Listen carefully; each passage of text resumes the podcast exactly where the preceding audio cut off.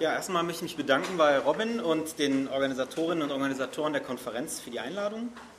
Ähm, das war eine Gelegenheit für mich, äh, einige Ideen und Überlegungen, die mich in letzter Zeit beschäftigt haben, nochmal zusammenzuführen und ja, zu Papier zu bringen.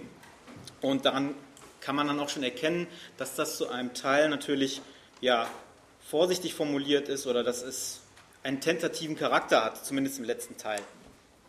Ich würde sagen, die ersten zwei Drittel sind vielleicht schon weitgehend konsensfähig. Ähm, also zunächst mal der im ersten Teil des Titels angedeutete und vielbeschworene Abgesang oder Abschied von der Arbeiterklasse. Davon haben wir alle schon mal gehört. Ich denke aber auch an seltsame Auftritte auf Nebenschauplätzen, etwa die Bemerkung Badious, der Ausdruck Migrant hätte den Platz des Ausdrucks Arbeiter eingenommen, an die Konjunktur der Intersektionalitätstheorien an Ausdrücke wie Klassismus äh, oder das Auf Wiederaufleben, vermeintliche Wiederaufleben des Klassenbegriffs in den Debatten um Urban Underclass, die ja hier äh, natürlich äh, Unterschicht heißen. Ähm, natürlich liegt es auf der Hand, äh, ich habe hier ein diktatorisches Regime, Zeitregime, deswegen werde ich mich beschränken auf natürlich einen kleinen Aspekt dieser ganzen Frage. Ähm, und diese Einschränkung wird sein, dass ich im Folgenden vor allem von der Klasse der Arbeiter, Werktätigen, Proletarier, Subalternen, Unterdrückten, einfachen Leute, Verdammten dieser Erde sprechen werde. Ähm, in der politischen Praxis scheint der Begriff der Klasse vollends ausgestrichen zu sein. Also ich könnte jetzt praktisch zu jedem Satz sagen, nichts Neues, das wissen Sie alle schon. Äh, und doch treibt er politische und theoretische Debatten der Linken weiterhin um. Sei es in den Diskussionen um das offensichtlich analog zum Proletariat oder irgendwie analog zum Proletariat strukturierte Prekariat, Toni Negris Vorschlag, an die Stelle der Arbeiterklasse, anstelle der Arbeiterklasse von einer Multitude zu sprechen oder auch um die Diskussion rund um die Autonomie der Migration, an denen ich beteiligt war und bei der es seit mehr als zehn Jahren um die politische Rolle geht, die Migranten in der Klassenzusammensetzung spielen. In all diesen Debatten schwingt etwas mit, das im zweiten Teil des Titels angedeutet wird. Nicht die soziologische Beobachtung einer abnehmenden Proletarität, sondern eine, wenn auch prekäre Neubestimmung derselben unter den Vorzeichen einer Kritik der neueren sozialen Bewegungen an den Engführungen und Ausschlüssen, die die etatistischen und klassenbasierten Politiken der Arbeiterbewegung hervorgebracht hatten. Eine solche Neubestimmung ist selbst wiederum nichts Neues, sondern wurde schon vielfach entworfen und debattiert. Wichtig aber scheint mir vor allem zu sein, dass eine Reformulierung des Klassenbegriffs keineswegs in einer vollständigen Verabschiedung der von Marx aufgeworfenen des Theorierahmens bestehen muss, wie das in einigen Ansätzen äh, neuerdings der Fall ist. Die Formierung eines politischen Subjekts sollte jedenfalls nicht Produkt eines voluntaristischen Synkretismus sein. Ähm, ja, solche Vokabeln schleichen sich ein, wenn man die ganzen marxistische Literatur nochmal so äh, sich vor Augen führt. Ähm, ein kurzer Blick in die akademische Soziologie, und ich arbeite ja am Institut für Soziologie, zeigt, dass ein Revival des Klassenbegriffs von dort eher nicht zu erwarten ist. In Einführungskursen zur Sozialstruktur moderner Gesellschaften spielt der Klassenbegriff die Rolle eines antiquierten Pappkameraden, der von seinem Gegenspieler, also das ist jetzt auch ein bisschen schematisch, wie ich Ihnen das hier präsentiere, dem Schichtbegriff problemlos des Ökonomismus überführt wird, um in die Ahnenreihe der verdienstvollen Klassiker verbannt zu werden.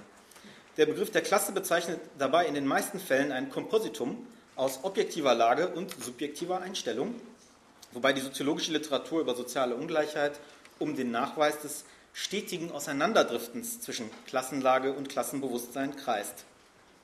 Was sie jedoch maßgeblich von der marxistischen Diskussion unterscheidet, ist ihr Erkenntnisinteresse. Im Marxismus und bei Marx ist die Klassenfrage politisch bestimmt unter dem Gesichtspunkt der Kritik und Aufhebung der herrschenden politischen und ökonomischen Verhältnisse.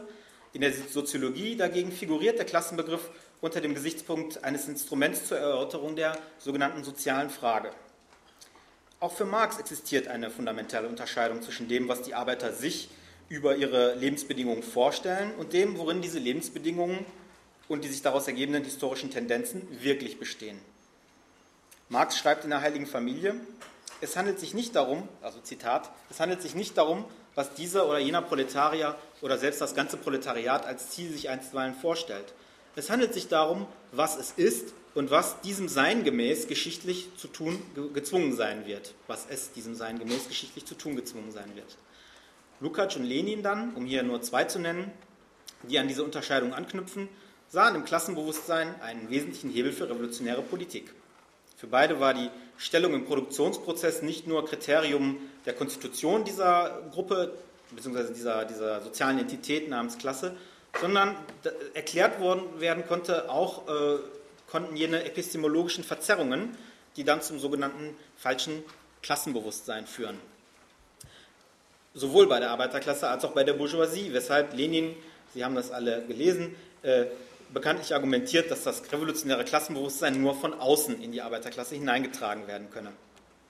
Lenin argumentiert gegen die sogenannten Ökonomisten seiner Zeit und deren Überzeugung, dass man das politische Klassenbewusstsein der Arbeiter aus ihrem ökonomischen Kampf sozusagen von innen heraus entwickeln könne. Wobei wir bei den Themen der Immanenz der Kritik sind. Die Argumente, die Lenin gegen den Einwand seiner Gegner, worin denn dann der Klassencharakter der Bewegung bestünde, anführt, sind leider lediglich instrumenteller Natur. Eine Beantwortung der Frage, wie aus dem Standpunkt der Arbeiterklasse eine Art Volonté générale hergestellt werden könnte, liefert er nicht, zumindest nicht in diesem Text. Die Kluft aber zwischen der Klasse an sich und für sich ist unabschließbar, weshalb Lukács sagt, dass das real existierende Proletariat immer auch einen Kampf mit sich selbst zu führen habe. Ein Kampf, Zitat, mit den verheerenden und erniedrigenden Wirkungen des kapitalistischen Systems auf sein Klassenbewusstsein. Die Exzesse einer, also Zitat Ende, die Exzesse einer Arbeit am Subjekt zur Korrektur dieser Wirkungen in Gestalt nicht minder erniedrigender ritueller Selbstkritiken kündigt sich hier gleichsam an. Dass es sich dabei keineswegs um eine Fehlinterpretation des Marxischen Denkens handelt, hat Etienne Balibar in seiner Studie über den Begriff der Ideologie im Werk von Marx gezeigt. Obwohl der Kommunismus im Gegensatz zu den utopistischen Positionen eine wirkliche Bewegung sein soll, getragen von der wirklichen Arbeiterklasse, hat diese in der deutschen Ideologie und im kommunistischen Manifest viele ideologische, aber praktisch kein wahrhaftiges Gesicht. Das Proletariat muss deshalb, so Balibar in seiner kritischen Rekonstruktion, aufhören, eine Klasse zu sein, und diese radikale Unbestimmtheit führt letztlich dazu, dass Politik und Proletariat miteinander unverträglich werden.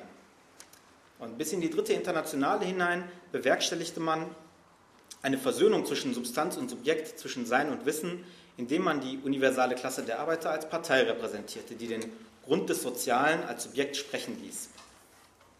Wenn man nun postuliert, wie ich das tue, dass das Proletariat oder auch Prekariat weder als soziologische Größe, vereint durch Einkommensart und Klassenbewusstsein, noch als ideelle messianische Größe, deren Lord Siegelbewahrer die Partei ist, zu fassen sei. Wie denn dann? Jetzt kommt der nicht konsensuelle Teil.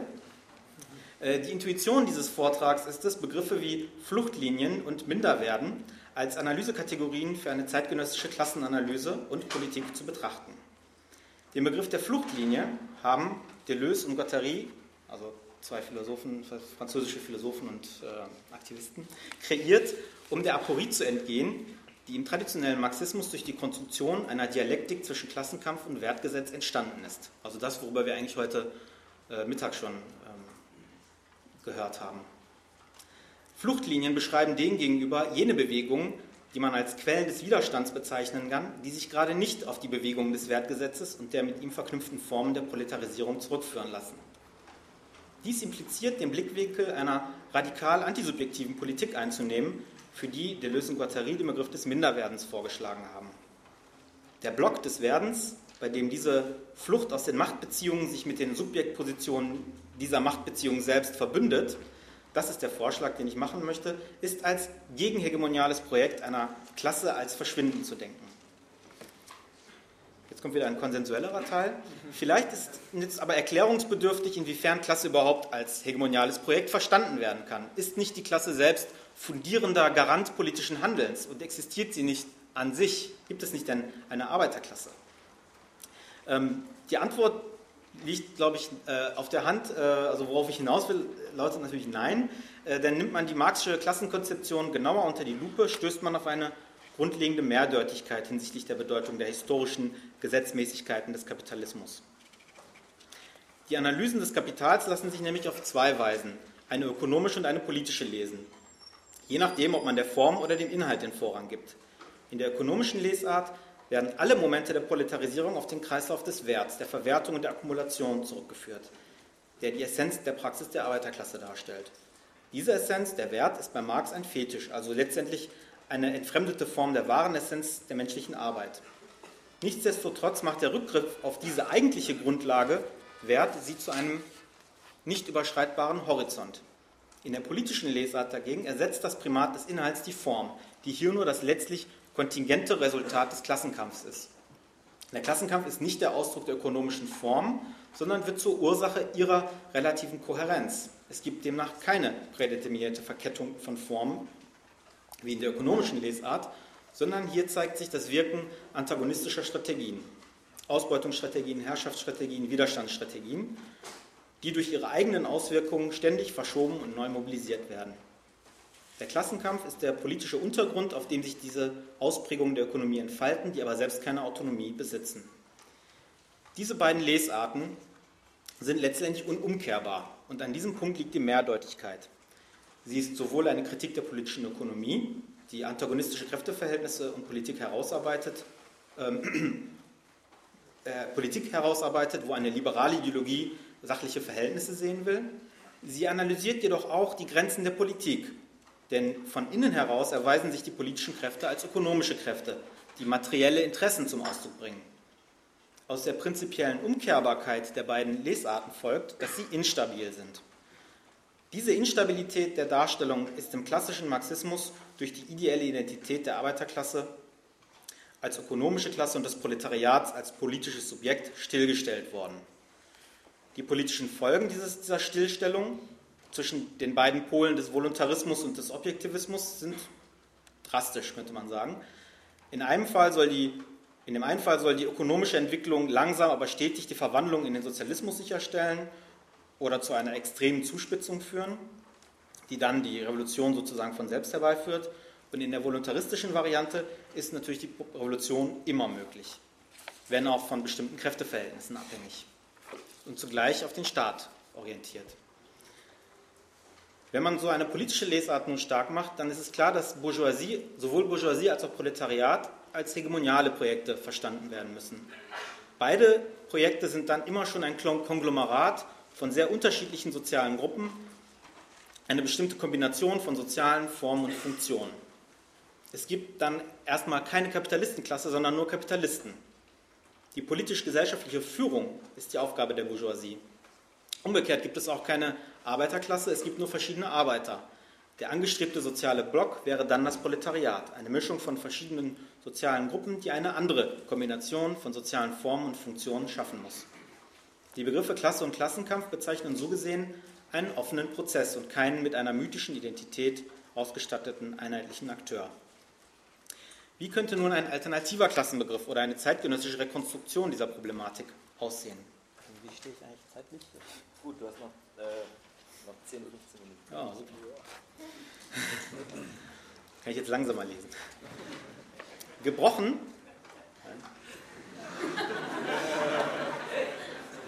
Sie sehen die Schwitze, Arbeit. Gebrochen werden muss zunächst mit der Konstruktion der Klassenproblematik als einer Erkenntnis- und Repräsentationsproblematik, die um das Verhältnis zwischen Wirklichkeit und Bewusstsein kreist. An deren Stelle tritt eine Politik der Begehrensströme, Wunschmaschinen und Fluchtlinien, mit deren Hilfe die berühmte Klassenzusammensetzung rekonzeptualisiert werden soll. Wie das? Eine solche Perspektive einnehmen heißt Mikropolitik und Hegemonie. Ich habe ja gesagt, Bourgeoisie und Proletariat als hegemoniale Projekte. Mikropolitik und Hegemonie nicht als einander entgegengesetzte theoriepolitische Positionen zu denken. Vielmehr geht es darum, die aufeinander verweisenden Momente beider Positionen kenntlich zu machen. Versteht man Hegemonie nach den Kritiken von 1968 an den normalisierenden Subjektivierungsweisen als antipassive Revolution, dann liefert eine mikropolitische Sichtweise wichtige Hinweise für ein emanzipatorisches Projekt jenseits der fordistischen Gesellschaftsformationen.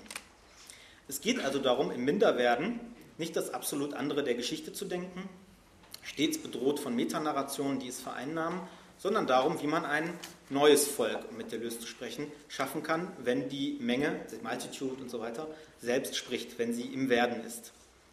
Reformuliert man das Problem von Werden und Geschichte in hegemonietheoretischen Begriffen, könnte man argumentieren, dass es um die Vermeidung bestimmter passivierender intellektueller Stile geht. Was in so einem Projekt miteinander vermittelt werden muss, sind narrative Strategien, sozialwissenschaftliches Wissen, also ein Wissen über die materiale Konstitution der Menge, der Multitude und das Problem der Demokratie. also die Menge als, eine sich, als sich verändernde, werdende Subjekte. Für eine solche Lesart des Hegemoniebegriffs ist Hegemonie nicht ein anderes Wort für Herrschaft, sondern ein Gefüge von Praktiken der Führung und Selbstführung, die wiederum auf einer spezifischen Arbeitsteilung zwischen intellektuellen und nicht-intellektuellen Praktiken aufbaut und die durch Normierung und Normalisierung nicht nur im Alltag, sondern auch in der Produktionsweise verankert ist. In diesem Zusammenhang entwickelte Gramsci auch den Begriff der passiven Revolution. Passive Revolutionen gehen auf Forderungen an der Basis ein, ähm, verhindern dabei aber eine eigenständige Führung äh, derjenigen, die diese Forderungen aussprechen. Passivierung läuft auf eine Blockierung eigenständiger und neuer institutioneller Formen von Staat auf Seiten der Subalternen, also Vokabular von Gramsci, hinaus. Es geht um die Frage, wer wen mit welchen Mitteln führt und wie sie die Geführten sich von dieser Führung befreien können. Der Hegemoniebegriff dient vor diesem Hintergrund dazu, eine neue Praxis der Politik zu entwickeln, die antipassiv wirkt. Zu diesem Zweck, Sie kennen das alle, erweitert Gramsci den herkömmlichen Fokus auf Staat und Politik auf äh, mehrere Bereiche, also Produktion, Kultur, Ideologie, Wissenschaft, die alle nicht aufeinander reduziert werden können sollen. Die verschiedenen Praktiken produzieren eine umfassende mentale und körperliche Lebensweise, die Gewohnheiten, Verhaltensweisen, Vorstellungen der unterschiedlichen gesellschaftlichen Individuen und Gruppen prägt. Dabei interessiert er sich für die Produktion von subjektivierendem, das heißt affektivem und handlungsanleitendem Wissen. Die Subjekte werden nicht als einheitliche Individuen angesehen, äh, sondern als von unterschiedlichen historischen Schichten durchzogene, zusammengesetzte Individuen. Daher sollte man den Begriff der passiven Revolution nicht als Konterrevolution lesen, als Praxis einer herrschenden Klasse, die eine andere Klasse unterwirft, unterdrückt und so weiter, sondern auf die, also strategisch, auf die asubjektiven Momente einer solchen Passivierung verweisen. Während Gramsci die Staatsproblematik auf die gesamte Gesellschaftsformation ausweitete und damit Ideologie zurück an verschiedene organisatorische Führungspraktiken band, dezentrierte Althusser in seiner Konzeption den Staat im engen Sinne, indem er ihn mit einem Element der Ideologie in Verbindung setzte. Der Staat bearbeitet demzufolge die ideologischen Praktiken der Massen. Ideologie wird hier gefasst als ritualisierte Subjektivierungsweisen, also körperliche Praktiken, die in keiner Weise auf falsches Bewusstsein reduziert werden können. Diese Art der Subjektivierung in, in ideologischen Staatsapparaten steht emanzipatorischen Formen der Politik entgegen. Genau an diesem Punkt setzen Deleuze und Guattari ein mit dem Konzept der Wunschmaschine, für das ich gerade plädiert habe. Die marxistische oder eben auch psychoanalytische Unterscheidung in Gesellschaft und Individuum ist in den, in den Staatsapparaten verankert und muss daher aufgehoben werden. Die Wunschmaschine führt anstelle der Vermittlung zwischen diesen Instanzen mannigfaltigere Verbindungen ein. Die Trennung zwischen dem Individuum und der Gesellschaft, Mikro- und Makroebene, aufzuheben bzw. anders zu fassen heißt, einen erweiterten Staatsbegriff zu denken, der die Regulierung der Körper zum Ausgangspunkt nimmt. Der Wunsch ist insofern eine biopolitische Größe. Er stellt einen Vektor dar, der unterhalb der Segmentierung von Bevölkerung, kapitalistischer Produktion und Individuum verläuft. Deshalb ist der Kampf um bzw. gegen Normierung, Kleinfamilie und bestimmte Formen fordistischer Subjektivierung so bedeutsam. Also das spielt auch sozusagen diese Kritiken an, äh, die du gerade erwähnt hast, ne, die äh, Stefan Lessenich ähm, im Zusammenhang mit Stefan Lessenich und deswegen sind die sozusagen, auch wenn sie nicht im engeren Sinne die Machtfrage im, im herkömmlichen Sinne stellen, äh, sind sie wichtig. Ähm, die durch die neue Begrifflichkeit produzierte Erhöhung einer, der Komplexität im Modell des staatlich-ideologischen Felds der Praktiken soll in der Perspektive einer Mikropolitik des Wunsches dazu dienen, die Trennung zwischen den großen gesellschaftlichen Zusammenhängen und individuellen Problemen aufzuheben und damit aufhören, Politik auf die Übernahme der Staatsmacht zu zentrieren.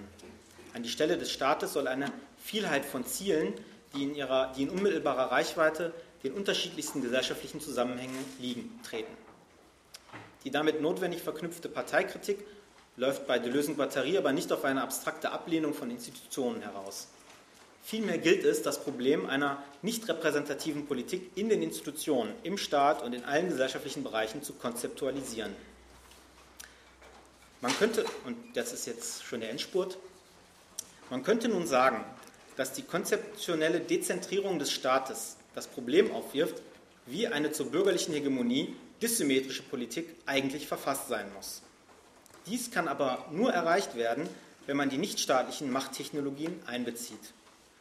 Die Radikalisierung des Hegemonieansatzes besteht nun darin, nicht mehr zwischen staatlich und nichtstaatlich, staatlich und zivilgesellschaftlich und so weiter zu unterstreichen, sondern Begriffe wie Segmentierung, Kodierung oder Überkodierung äh, an deren Stelle treten zu lassen. An die Stelle des Gegensatzes von Staat und Gesellschaft tritt eine Virtualität zahlloser, nicht koordinierter, widerspruchsfreier und sich wechselseitig katalysierender Wunschregungen und Markierungen auf der einen Seite und ein stratifizierter und gekerbter Organisationsplan von Sprache, Körper und Subjektivität auf der anderen Seite. Das ermöglicht, also auf der Theorieseite ermöglicht es eine, die immanenten Verbindungen verschiedener Praktiken und Strukturierungen zu denken und ohne sie aufeinander zu reduzieren. Jetzt wird es schwierig. Äh, das gesellschaftliche Gefüge wird von molekularen, molaren und quantenphysikalischen Linien geschnitten, segmentiert und von Strömen in Bewegung gehalten. Ich hoffe, ich mache das am Ende noch klar, was das soll.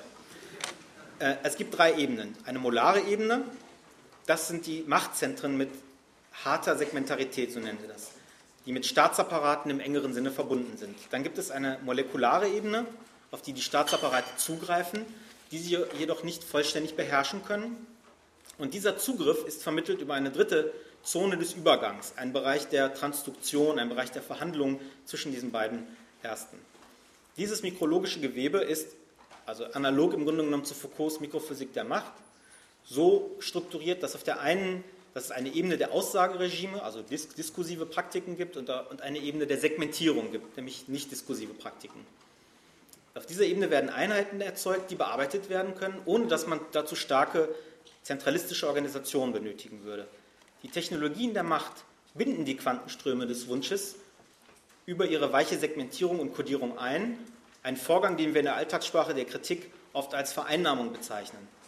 Wichtig ist aber, dass diese Wunschregungen immer wieder überschießen, sodass ständig neue Segmentierungen und Kodierungen vorgenommen werden müssen. Also vielleicht ist es ein bisschen das, äh, was heute ähm, Moshe Poston mit dem Moment des Überschusses beschrieben hat, den das Kapital sozusagen ständig wieder einfängt. Sicherlich mit anderen, was sozusagen von einer anderen Perspektive her formuliert. Für eine antipassive Politik ist diese Überlegung deshalb von Bedeutung, weil die Segmentierungen auf der molekularen Ebene der Machttechnologien in der Schwebe bleiben und umkehrbar und kombinierbar sind. Diese weichen oder flexiblen Segmentierungen sind nicht per se an eine Zentralisierung äh, im Sinne harter Segmentierung, also an die Staatsapparate, gekoppelt, sondern werden stets überkodiert vom Staat. Das ist ein nachträglicher sozusagen Prozess. Der Staat ist in, dieser, in diesem Sinne ein Resonanzapparat, eine Überkodierungsmaschine. Äh, und ich würde sagen, mit Pulanzas, äh, um einen Begriff von Pulanzas zu verwenden, das ist das, was er eigentlich meint mit Verdichtung von Kräfteverhältnissen. Hegemonie ist also eine produktive Machtorganisation, die die gesamte Gesellschaft durchzieht und an zentrale Steuerungsinstanzen zurückgebunden ist. Die Ströme aber gehen über die Apparate und Institutionen hinaus, sie überfluten sie beständig und führen ständig zu Mutationen. Im Zusammenspiel dieser beiden Ebenen bilden sich Klassen, aber auch Geschlechter und Race als Strukturmerkmale bezogen auf die molare Ebene aus. Diese werden aber auf der molekularen Ebene, angetrieben von den Strömen, ständig transformiert.